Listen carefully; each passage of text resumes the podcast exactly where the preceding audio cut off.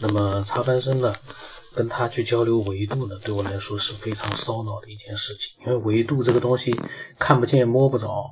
对我来说，我的想象力就不够用了。可是对插班生来说呢，那是一件非常容易的事情。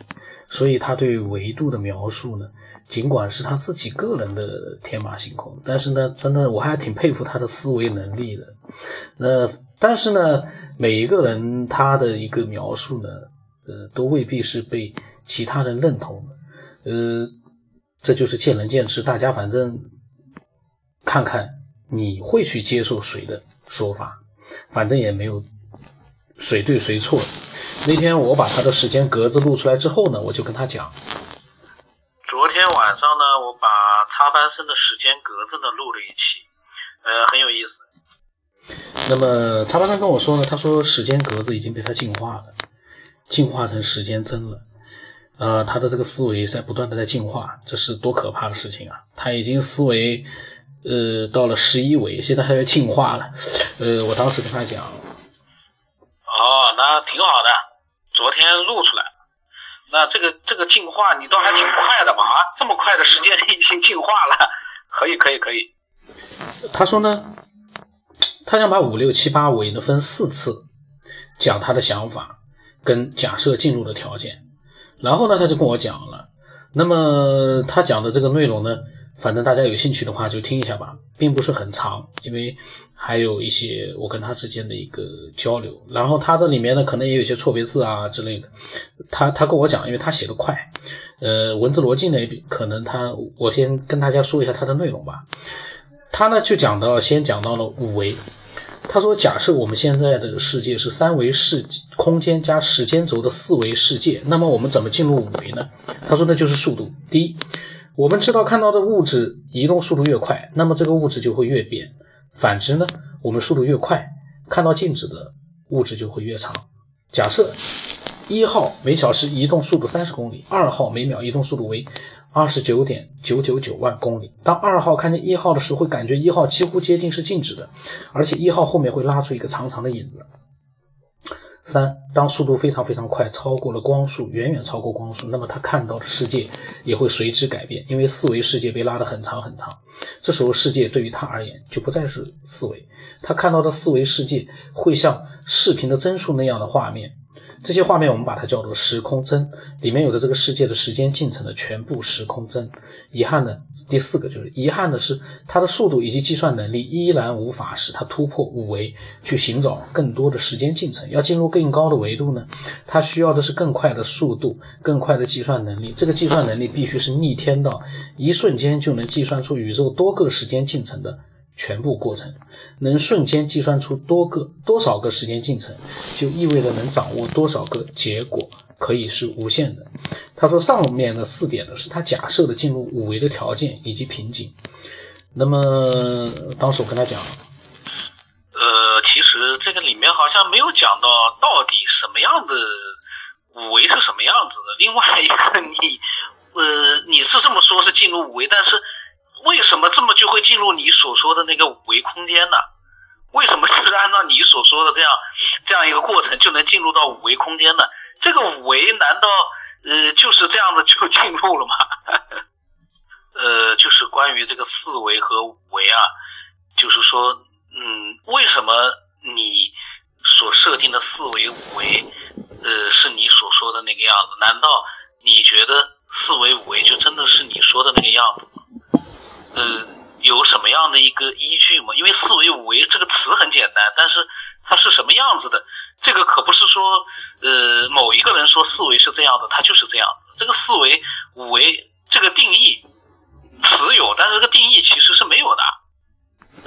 他说呢，他认为维度不是分开的，是我们的能力到达什么样的程度而决定的。那么我也有我的想法。这个三维空间我们大家都知道，是因为我们眼睛看得到、感受得到。这个三维每个人在每个人的眼里其实都是几乎是一样的，但是这个四维五维到目前为止还没有人呃说它具体是什么样子，因为没有人看到过呀。所以你如果说要谈到这个的话，你首先有个前提，这个四维五维呃到底有没有我们人类的这个这个感官或者说我们人类的思维能够能够清晰的大家都能够理解的这样的一个呃状态，这个形样子，或者是什到底是什么样子的，有没有这样的一个表现的方式？这玩意儿毕竟不是一个词呀，四维、五维、六维、七维、八维、九维，这个词很简单，但是你要让呃一些人明白的话，那那就要说的更呃，我觉得啊，说的你可能要更清楚一点了。那么插班生认为呢？他说我们人类驾驭的速度到达了五维的标准就是五维，不是砰的一下进入的。他这个速度 到达了五维的标准，五维的标准是什么呢？这难道是他还是某一个人能确定的？然后我又讲了我的想法。呃，插班生，你这个我就觉得不对。为什么？三维是靠我们的眼睛和感官去理解它，但是四维和五维，我们靠什么去感知它？是靠我们的眼睛吗？靠我们的肉体吗？这个就是象力的一个空间很大。你这个五维解释起来就太简单了，也太抽象了，也没有办法去琢磨了。你因为速度的极限是什么？这 个到了那个极限，你你能感觉到的是什么样的一个世界？他说呢，像星际穿越那样的主人公进入五维，它本体是没有区别的，只是可以在时空帧中调度。它只能描述四五维看到四维是趋于静止跟帧数化。他说进入条件呢是驾驭五维的速度。他说星际穿越里面的主人公是巧合的借助黑洞本身的速度进入五维的。他说举一个例子更直观的，我说你多讲讲。他说电影我们看成是两维加时间轴，而我们四维时空呢看三维时空是否是帧数化跟可控。这个我又不认同了，因为我听到他讲到四维时空。呃，看三维时空，我这个就又不认同了。那，我觉得不能作为比较吧。我们这个空间又不是电影，可以随时换来换去。那我们这个世界还是我们这样的一个正常的一个连续的这样的一个时间空间嘛？电影是人创造出来的一个这个一个东西，跟那个我们所讲的空间，我认为是不一样的。这个你不能。不能用来比喻那个四维时空的，那我们不全乱套了？等于说我们可以任由四维时空的人改变我们的一个这个生活轨迹了。我觉得这个有点，当然这还是比较烧脑的。你你你可以多讲。他说呢，我们现在就是四维。那我讲，你这个呢，我觉得呢是你说是四维，但是其实我们所有人都会说我们是在三维的空间里面。你那个时间加上去。你那个是你说的四维，真正的四维，大家的定义有没有标准的定义？我不知道啊。如果把时间加上去作为一个四维，你不叫四维空间了，你就是四维时空，那跟我们所讲的四维空间就不一样了。现在，嗯，说起来，我们在什么样的一个空间，肯定是所有人都会说是三维的空间。你不能把个时间加上去，时间加上去也对，那就是时空呀，四维时空。你不能说是四维空间。如果说你把时空和空间如果混淆的话，那这个就很难讲了，因为我们所身处的是一个 具有时间的三维空间，我我是这么理解的。那么估计插班生呢跟我聊天呢也很无语，因为我呢一直在为难他，我一直呢在呃讲我的想法。另外，可能呢因为这个事情也很难去呃做一个解释，所以他说呢是维度，他知道空间跟时空。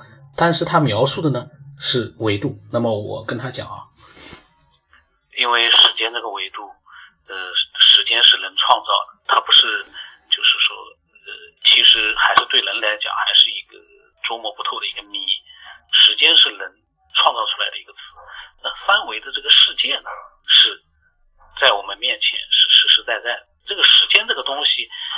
你把它作为一个维度，呃，可以也可以，但那是时四维时空的话，我我相信应该是三维空间，你加上时间，这样子说更恰当。这也就是四维为什么很多人还在探讨四维是什么样子，这是一个原因。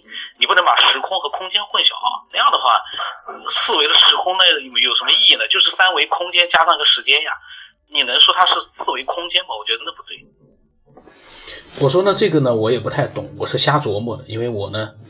是属于一个瞎琢磨的人，但爱好者呢，他们是呃很专注的在研究的这样的一个维度。像插班生，他说他明白了，呃，他说他之前也是跟我一样的这样的认为，认为是两回事，但后面他觉得越想越不对。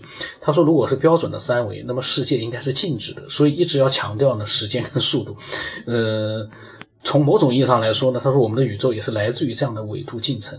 按照起点的暴涨说法呢，他们说我们是从一个点爆出无数的线，由无数的线组成无数的面，再由无数的面叠加成体。虽然这样看是一下跳一步，但是其实这些都是需要运动来作为前提的。有运动代表有时间，时间不是一个定义，而是必定要有的。我说不太清楚，我说这个时候我在想想了解一下史密斯有什么想法，因为我是搞不大明白了。因为插班生的思维是很发达的。他说插班生说呢，可能很难有人呢明白他在说什么，但是呢，他对这些想法有一个属于他自己的系统，所以看着很乱。呃，他觉得呢有一期我是谁的这个节目呢，呃，比较适合这个史密斯。那么后来呢，因为这个话题就没有什么好探讨了，因为我我呢对这个维度呢。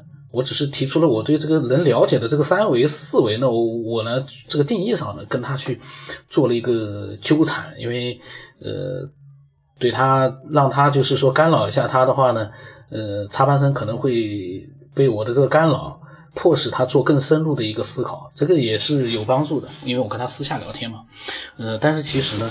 呃，我真的是很佩服插班生的这个他的一个这个大脑的一个思维发达。呃，不管我认不认同他的这个五维啊，后来六七维、六七八维呢，他也没讲，我也没去听了，因为这个，呃，我一贯的想法还是先把五维弄明白，四维弄明白，再去弄六维、七维、八维吧。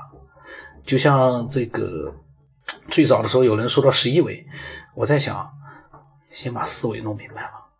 再去弄五维、六维、七维、八维嘛？这个 这个，因为什么？因为你那个一维、十一维、十二维、十三维，就到了一百维，那又怎么样呢？除了开发大脑的思维之外，这个开发也太费神了。我我个人是觉得，这个开发太费神了。呃，这不是一个，这就是有点走向一个极端了。我觉得，我们还不如好好的探讨一下四维是什么。四维的一个定义，呃，如果是四维时空，那么五维是什么？先把这些弄明白之后呢，可能六七八维呢，可能就更有意思。但是呢，插班生是从他的一个大脑发达的一个这样的一个思维角度去，他去抽象的去做一个天马行空。我觉得呢，像他这样的一个思索者也是非常非常有价值的。我在想，他情愿我情愿他能够思索到越来越高的维度。虽然我们可能看不懂，甚至于是不认同，但是他的这个思索，从人类的这个大脑的一个发展来说，我觉得真的是还是蛮有价值的。为什么别的人想不到呢？为什么我就一点想不到五维、六维、七维呢？我根本没有任何概念五六七维，因为我知道那个都是没有办法验证的。你要叫我去想，我也能去琢磨出好多的维度，但是那个可能我比较现实一点，或者说我这个人大脑呢？还是被封闭住了，是不是被 是不是被高等文明，呃，怕我想的太多，把我给封闭住了？这个就说不准了。反正呢，呃，插班生，我希望他能够就是用更加的，嗯，能被人接受，或者说容易懂一点的。因为像我的话，我可能对维度不懂，我就希望他能更通俗一点的跟我解释。否则的话，我就会对他胡搅蛮缠，这个也不太好。这个这个也有点，也有点，我也觉得不好意思了。那么，但是这个呢，是我跟他私下聊天。并不是故意为难他，因为我们聊天一直我是要质疑他的这个各种想法的，质疑了之后呢，让他去更加去烧脑，反正他烧脑烧脑出来的这个都是有价值的东西。那这期就到这里，如果你有你的呃各种想法，你不要担心，你不要就是是觉得跟我不一样，你怕就是我在节目里面去怎么样去说，我相信啊，你的每一个想法都是有价值的。因为我们的大脑，人人都不一样，每个人的大脑都有他的，他的思索出来的东西都有它的价值。当然，你不能走火入魔，那大家一看这个不对啊，走火入魔那就没有意思了。那今天就到这里吧，我的微信号码是 B 二万顺八不能很八，名字呢是九天以后。那今天就这样吧。